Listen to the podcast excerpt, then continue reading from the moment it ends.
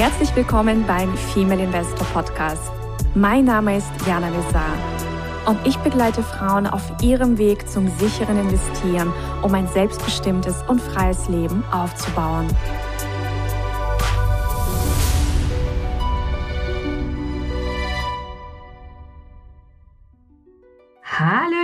Investorinnen, einen wunderschönen guten Morgen aus Mallorca und ähm, wir hoffen, es geht euch wunderbar. Ich begrüße erstmal Susanna bei mir.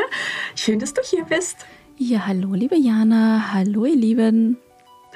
So, wir haben heute mal eine Folge für euch vorbereitet, die sich an all diejenigen wendet, die so ein bisschen ein Thema haben mit dem Thema Sparen, mhm. die also nicht so gerne sparen, also die eher die Neigung haben, das Geld, was reinkommt, aus welchen Quellen auch immer, also dieses Geld tatsächlich eher auszugeben. Und da wollen wir einfach einige, ja, einige Tipps euch mit auf den Weg geben, wie es euch gelingen kann, auch das Thema Sparen aus der Fülleperspektive zu sehen. Mhm. Ja, das ist so das Ziel. Um, denn wenn man nicht sparen kann, also wenn man dazu tendiert, das, das immer auszugeben, dann darf man als erstes verstehen, das ist einfach wie eine schlechte Angewohnheit. Ja, das ist wie Rauchen, das ist wie keine Ahnung, immer die Socken liegen lassen. Also es ist mhm. einfach eine, es ist eine Gewohnheit. Ja.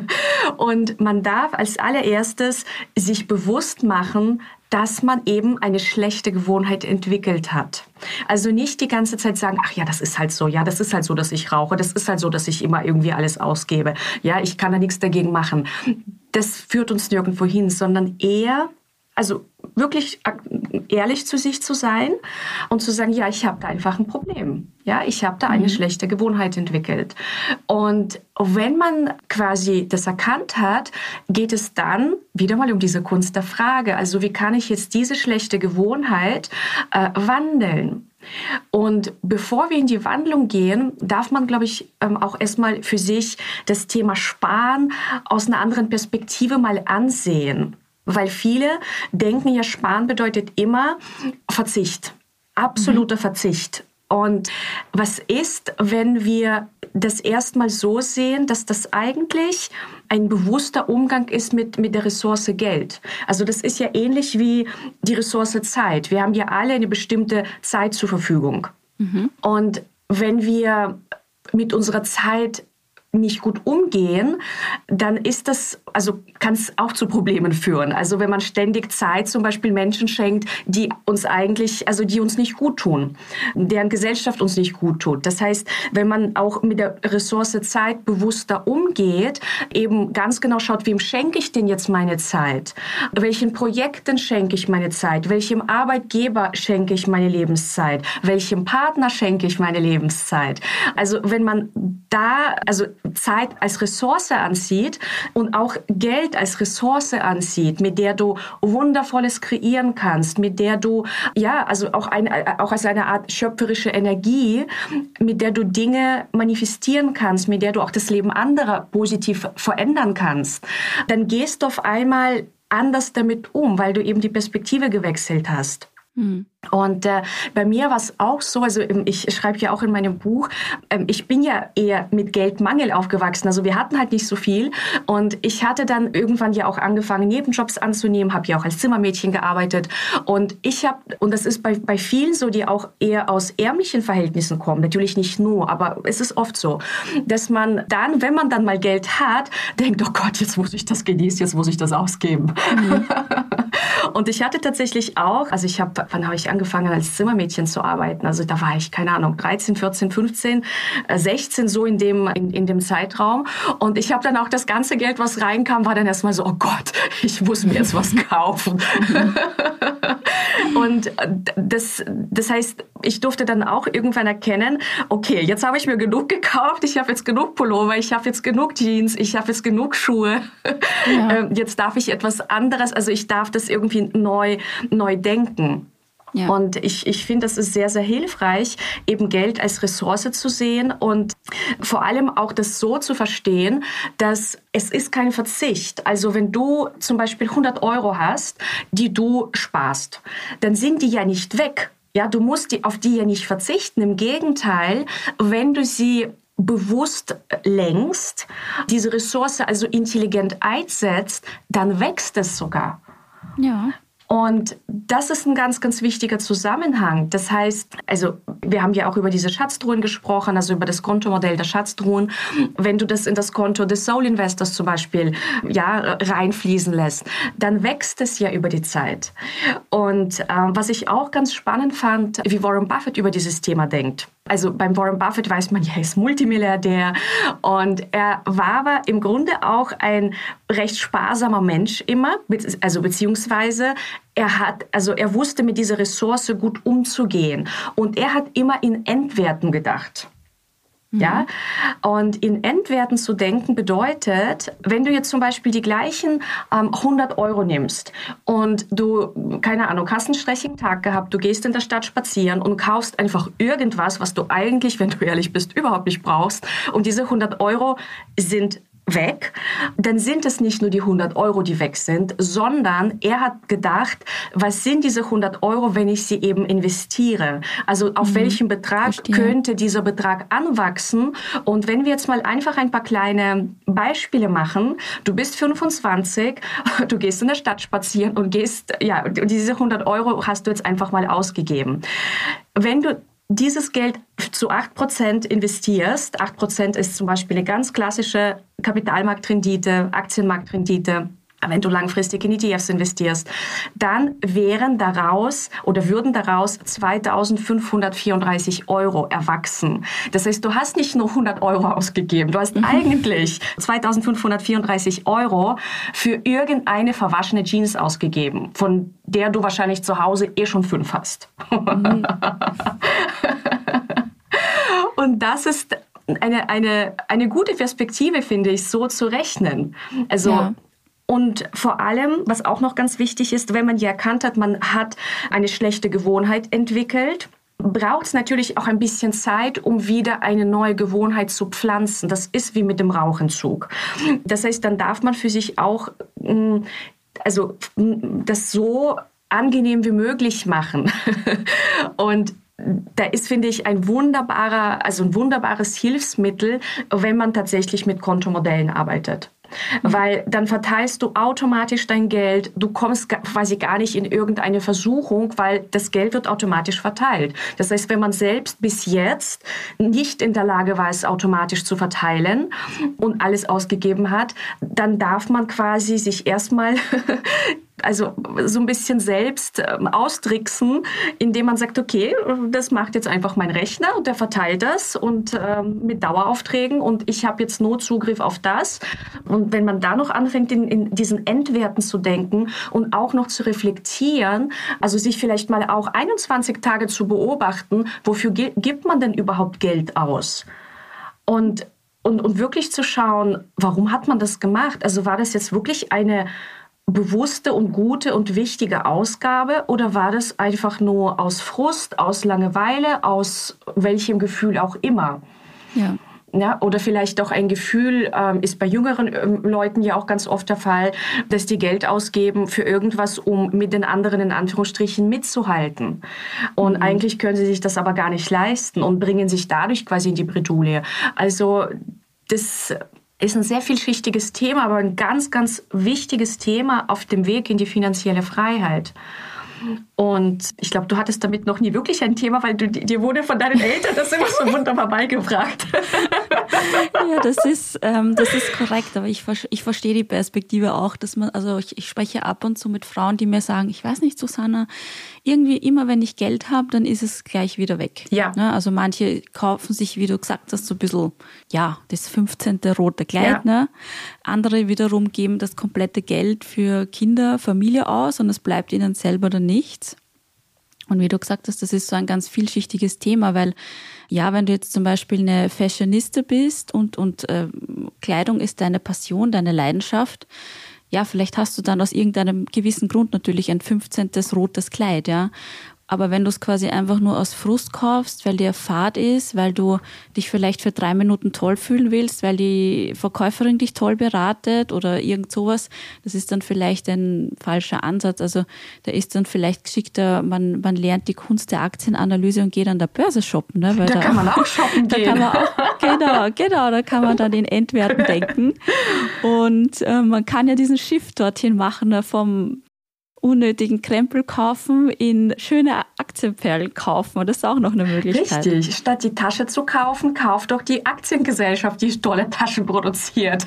richtig, richtig. Ja, da kann man auch beim Louis Vuitton hineingehen, wie mir gehört der Ja, Laden. genau. Was machen die ja heute eigentlich? so Arbeiten ist. die alle hier gut? Ja, genau. Ja, weil du wirst ja auch wirklich zu, zu einer Miteigentümerin und das ist auch eine ganz, ganz andere Perspektive.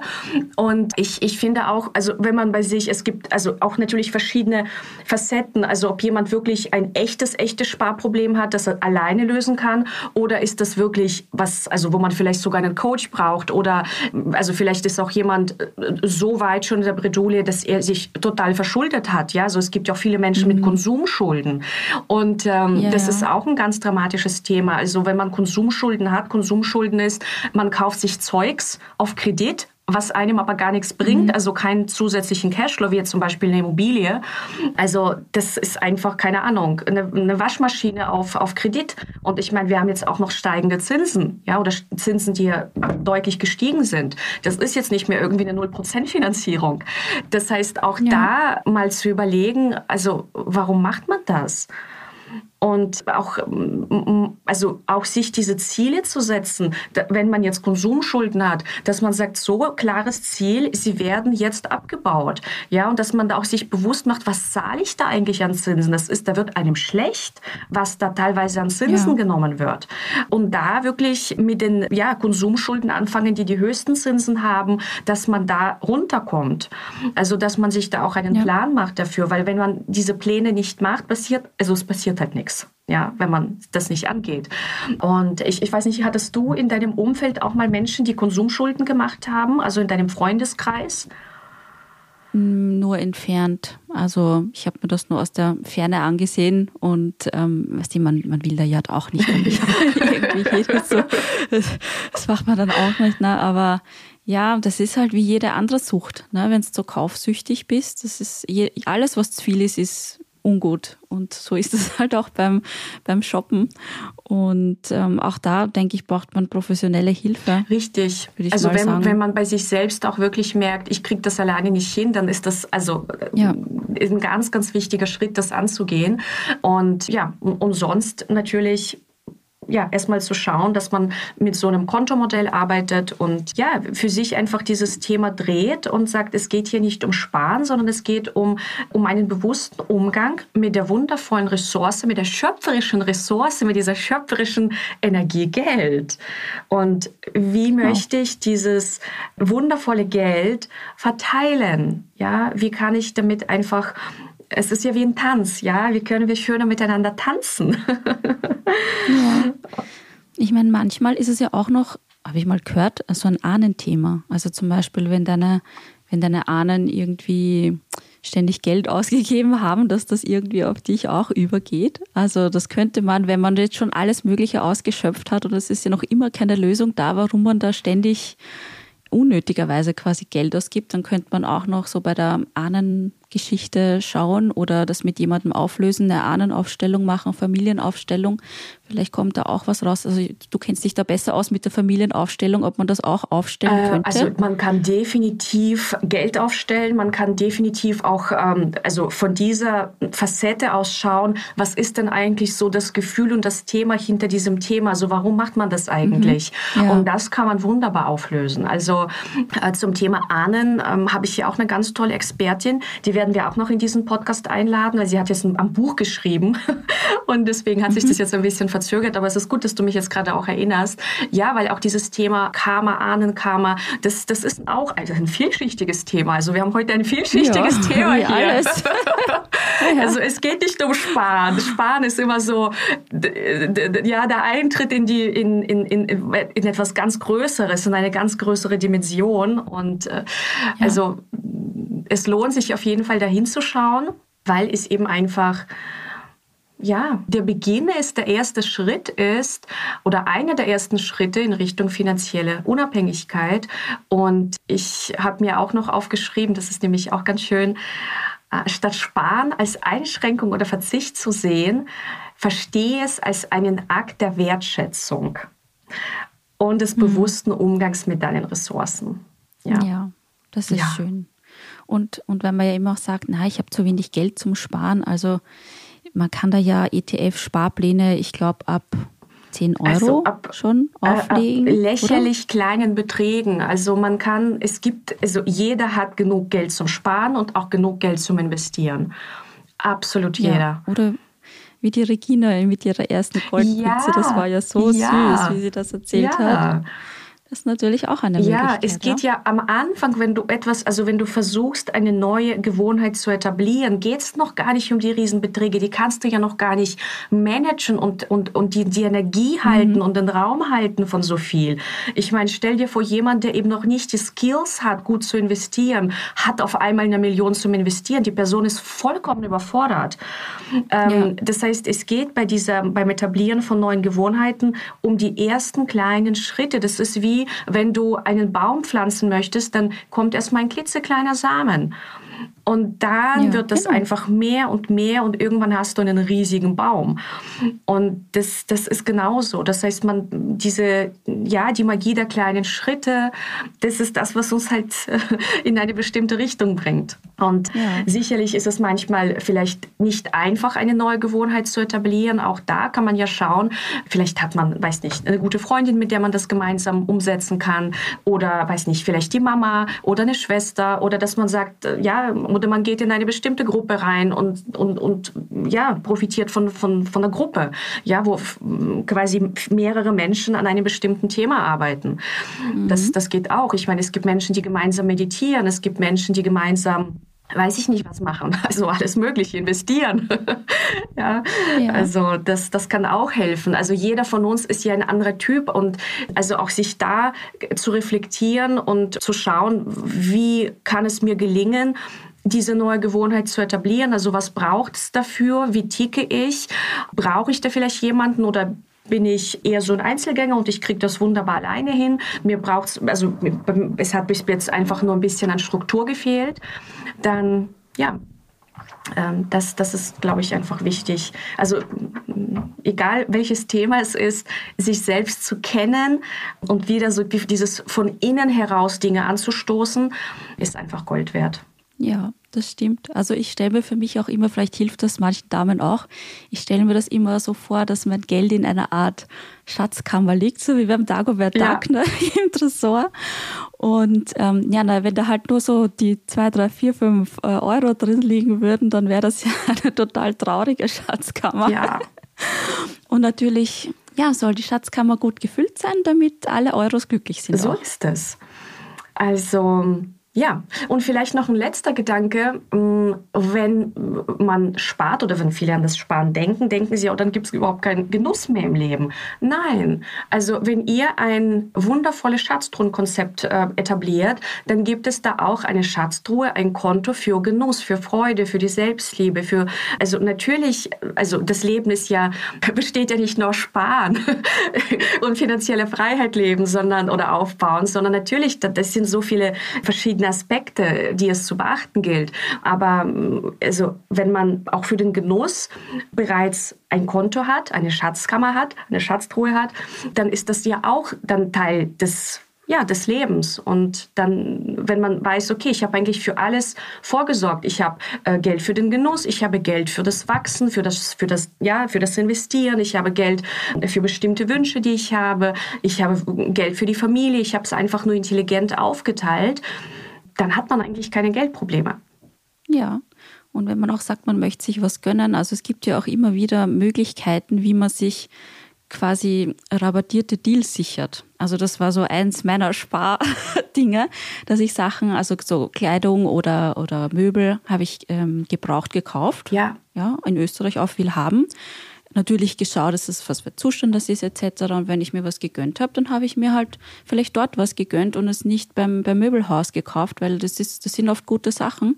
Oder wenn man zum Beispiel gerne ins Restaurant geht, da gab es in Österreich, das gibt es in, in Deutschland sicher auch, sowas wie Daily Deal. Mhm oder so wie hier auf Mallorca Hotel Treats, dass man sagt, da kann man Sachen um 50 Prozent günstiger kaufen und so. Und, und das, das ist aber das gleiche Produkt, ja. Also das ist auch noch, also so, so kleine Tipps ins Leben einbauen, wo man quasi Geld spart oder auch im Supermarkt. Ich meine, die quasi die hochpreisigen Produkte sind ja immer in Augenhöhe. Ja. Und dass man da halt vielleicht drei Stockwerke tiefer schaut, wo das gleiche Produkt steht, aber günstiger ist.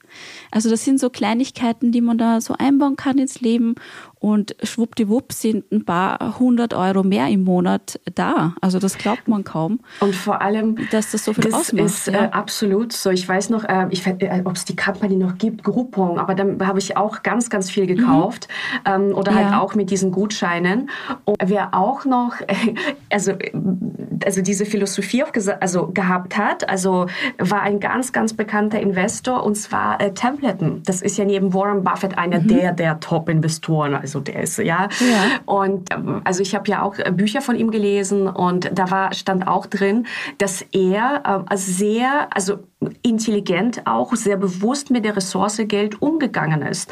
Also auch ähm, mhm. er und seine Frau, so als Team, als Paar, die haben auch ganz genau geschaut, okay, also wenn sie jetzt ihre Wohnung eingerichtet haben, genau wie du sagst, also die sind da nicht einfach in ein Möbelhaus gefahren, sondern die haben ganz genau geschaut, wo können wir es schön einrichten, aber eben gebraucht mhm. oder mit einem Deal.